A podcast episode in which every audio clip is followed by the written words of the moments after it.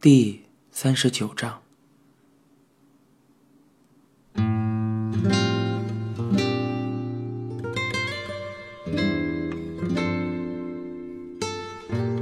在别的房间等了一会儿之后，回到焚烧场时，灵柩也好，妈妈的身体也好，表情也好，花骨牌也好，一切都已消失无踪。铁质的板子上只留下散落的白色骨头，像石灰似的留在那里。工作人员把散落的骨头用铁锹堆成一堆儿，还说了对上年纪的人来说，骨头留得很干净。这种让人不明白的话。工作人员边整理着妈妈的骨头，边开始说明：“这个是合后，看，这样看起来像是菩萨正在打坐似的呢。”直到刚才还在这里面的妈妈的身体，已经变得这么小了。这些像是摔碎了的陶瓷器碎片的东西，真的是妈妈的吗？我用指头捏住其中的一片，放进了嘴里。周围的人用奇怪的眼神看向我。妈妈的骨头比想象的更加坚硬，无论怎么嚼都没办法成为碎末，就像是蛋壳似的留在嘴里。边听着主持的话，我一直在嘴里咯吱咯吱地嚼着妈妈的骨头，就是想把它们咽进身体里。与收纳在骨灰盒里变小的妈妈一起回到家，家里只剩下几个亲近的人，安静地等着我们。在樱花树叶婆娑的春日里，白色百合的香气弥漫在这个家里。大家边喝着姨妈倒好的绿茶，边静静地凝视着放在盒子里回来的妈妈。殡仪馆的人这么说道：“最后。”请丧主向各位亲属致辞。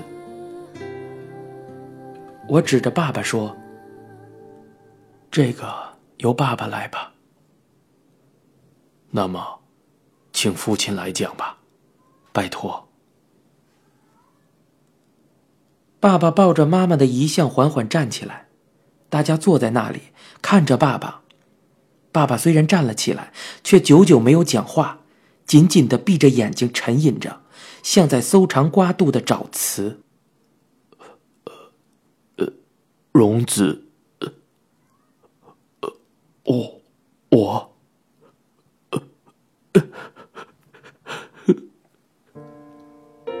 说到这里，爸爸说什么都没再说，哭了起来。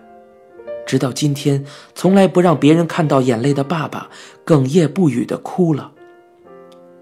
这是我有生以来第一次看到爸爸哭。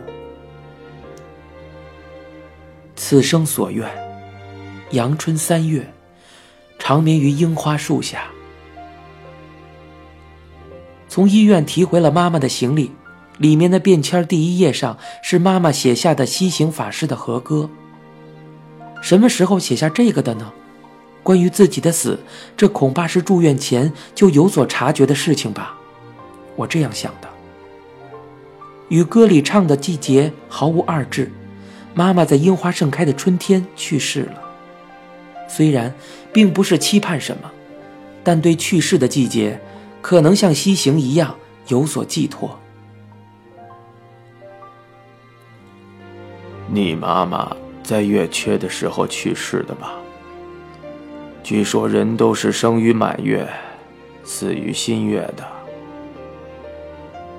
说是在头七之前，线香之烟不能断。爸爸从此每天都早早起来，确保线香的烟不灭，而且好多次都提起妈妈去世那天月亮的形状。藤川制作的海报中是抱着还是婴孩的我的妈妈，在小仓的家里玄关前面微笑的照片。这张黑白照片的标题被设计为“月之命运”，按照片尺寸打印出来。我指着墙壁上贴着的这张大海报，对爸爸说：“爸爸，照这张相片的人是爸爸吧？”“是的呀，在小仓的家门前嘛。”之后，爸爸就把大门踢坏了吧？这个时候还是在前面的玄关。爸爸说：“哦，有这种事情，我已经想不起来过去的事情了。”我决定继续问爸爸：“这个，妈妈抱的小孩是我？就是吧？难道还是别人不成吗？这个还是你刚刚出生时候的吧？”走廊里，兔子的住处比过去大了三倍，面包正跳跃不止。爸爸接着说。兔子的事情担心个不停，自己反倒先走了一步。读过有关月亮的书，知道有关兔子住在月亮上的故事，并非只有日本才有。不可思议的是，印度及美国还流传着有关兔子的寓言。在美国流传的有关月亮和兔子的故事里，侍奉月亮的兔子有时会受命到人间传达命令。人类对于死亡感到恐惧，你到人间对人类这么说去：无需害怕死亡，你们将不会死亡，即使死去也会重生，人类将永远的生存下去。去对他们这么说吧。可是，兔子却失败了。月亮询问从人间回来的兔子：“哎，兔子，我问你，已经对人类那么说了吗？”兔子回应道：“是的，我已经告诉人类他们将何时死去。”听到这句话，月亮怒不可遏，对兔子说：“笨蛋，你到底有没有好好听我说呀？我本是让你说完全相反的事情。”月亮将手里的手杖向兔子唰的一下扔了过去，这一下正好打在兔子的嘴上，兔子疼痛难忍，于是用利爪挠了月亮一把。从此，兔子的嘴就有了豁口，月亮上也有了黑点儿，而人类则不能死而重生了。我继续问着爸爸。照这张照片的时候，爸爸已经在报社工作了。爸爸回应道：“你爷爷刚去世的时候吧，爸爸处理完之后，就好像丢了魂儿似的，从东京被叫了回来，在你爷爷朋友的帮助下，到这家公司工作。就在这个时候吧，碰上了你妈妈。结婚的时候，两个人好好的喝了顿酒。”在家里，两个人喝掉了两升酒啊！啊，你们这么厉害啊！之后，爸爸我几乎就经常把你妈妈扔在家里，出去喝来着。我继续问道：“感情很好吧？”爸爸说：“你妈妈每次白天休息的话。”坐着电车到公司给我送午餐呢，说是早上做好带走的话，饭菜就凉了，于是就送来刚做好的给我。真像妈妈做的事儿呢。爸爸可不喜欢这样，公司的同事啊，总是嘲笑我说你老婆又来了，我觉得可耻。总跟他说别再来了。爸爸怎么那么孩子气呀？那样不是挺好的吗？你这么做，妈妈多不好受。为妈妈而租借的房子里只有我和爸爸两个人，还有至今为止闻所未闻的有关爸爸妈妈夫妻俩人的事情，就像在江户川乱跑的小说结尾，明智小五郎逐个揭晓隐秘的谜题答案一样。我一边听着妈妈的故事，一边将我不知晓的事情变成点，再用线连接起来。还有，妈妈绝对不会放在嘴边的事情，我也就此向爸爸一一问起。为什么你们要分开住呢？啊？因为女人吗？哎。也不是的，是因为你奶奶。小仓的奶奶啊，你奶奶和你妈妈不和，奶奶总是牢骚不断，你妈妈就受不了，就说不要住在小仓的家里，爸爸妈妈加上你三个人一起住。我那时候还年轻，也没什么耐性，听了之后就说：“那你出去住好了。”爸爸对于这件事情似乎一点都没有忘记，说话的语气像是在讲昨天的事情。我继续问道：“妈妈这样的人，无论和谁都相处的很好，怎么可能和奶奶合不来呢？”爸爸叹了口气：“唉，是你奶奶，她和谁都合不来的。”搬家的时候，我没有回 T 中，最终在妈妈死后，我回去取茶色的连衣裙，成了最后一次回家。之后便一次也没有回去过。看到那个屋子，我觉得不好受。江本和何塞还有 BJ 他们把东西全部打包，帮我做好了所有的事情。我说道：“放电视的屋子里。”架子上面有一个放蒲团照的箱子，用胶带封好。妈妈在封条上写了字，只有这一样，请别弄丢。先帮我送过来行吗？妈妈的戒名，我拜托给办葬礼的主持来取。我想妈妈也想交给那个主持。四面那边叫我过去，说是想知道妈妈生前是怎样一个人，而且还认真的边听边做了笔记。我把因为没有钱，所以买不起墓地的事情坦白的说出之后，他们说，直到那天到来之前，都会在寺里每天念经供奉，所以骨灰请放心地保存在此。主持的妻子也说，无论何时都请来访无妨。爸爸说，简明是要买的吧？大概一个字是要花几十万呢，在小仓那边。要上百万，那里借名的长短完全是根据攒出多少钱决定的。我回应道：“没有那么多钱啊。”爸爸说：“哎，买借名就是那样的。按照妈妈说的那样，我只包好了够取一个字借名的那部分钱，靠佛教来赚钱，是否有悖对平等精神的宣扬呢？”大家围着妈妈的遗像喝起酒来，有段时间没有喝酒了，酒量突然降了下来。妈妈只能喝白兰地，还有，好像只认为明治屋卖的德拉曼白兰地好喝，似乎只喝这个，所以特意到六本木的明治屋那里买回来。自称喜爱白兰地的何塞，至今只喝过白木屋的白兰地，所以。连连呼道：“这个酒好喝啊！”不过，他能分清两者的区别，倒是令人惊讶。爸爸说：“不过，怎么说呢？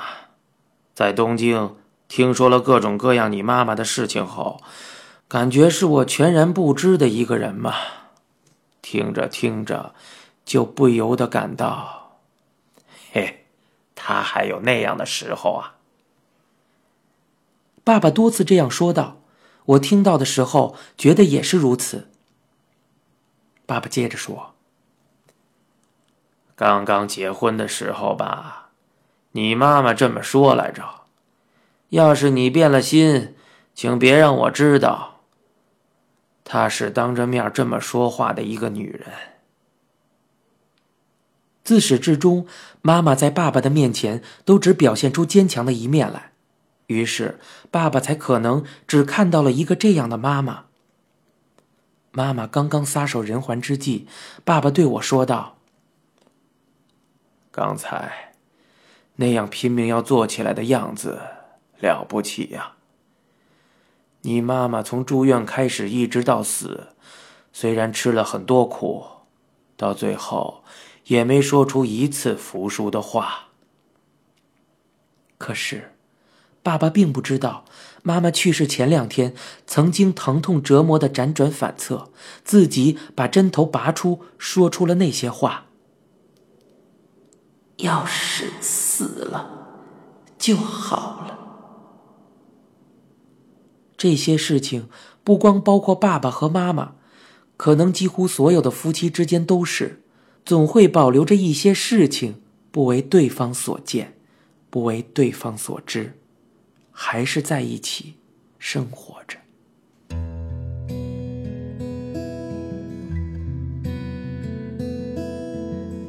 头七即将过去，爸爸明天就要回到小仓了，之后我们又会如同从前一样。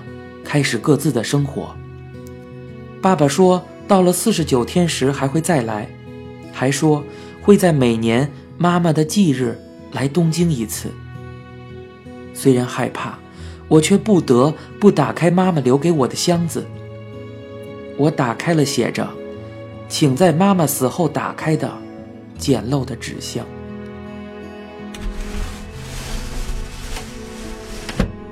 里面有几个信封的小箱子，紫色的新箱子里放着崭新的念珠，大概是想自己的葬礼上能用得上，才给我准备的吧。念珠拴着穗子，做工精巧。长方形的平板小箱子上面用圆珠笔写着“旧币”两个字，印着板垣退助头像的百元纸币一张，岩仓巨士的五百元纸币五张。伊藤博文的一千元纸币四张，圣德太子的五千元纸币一张，还有纪念天皇在位六十年发行的一万元银币一枚。这个箱子我见过几次，妈妈总是收集旧的纸币，还有发行数量较少的年份里造的纸币。我小时候收集古钱，她有时会拿出来给我看，就算我想要，她也总是说。给你，你就花掉了。我给你拿着吧。除此之外，曾经还有百元退铸的百元纸币，用封袋绑好的新币共一万日元。不过几年前作为贺礼送给了我的朋友，所以已经不在这里了。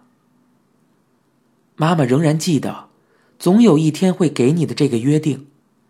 我最想要的苍岩巨士的五百元纸币的老板设计币。也完好的放有一张茶色信封的封面上面这样写着：“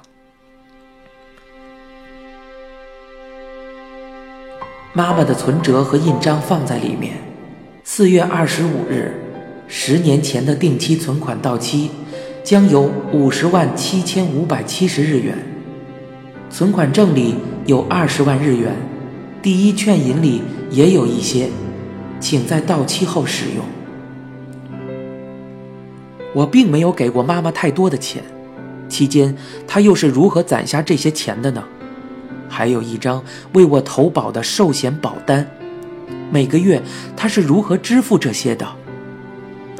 邮局的存折里是国际志愿者储蓄，这里的利息自动被转交给国外的合作团体，似乎是用来帮助那些发展中国家的人民。存折里。并没有储存着太大的金额，每个月只有几日元、几十日元的利息。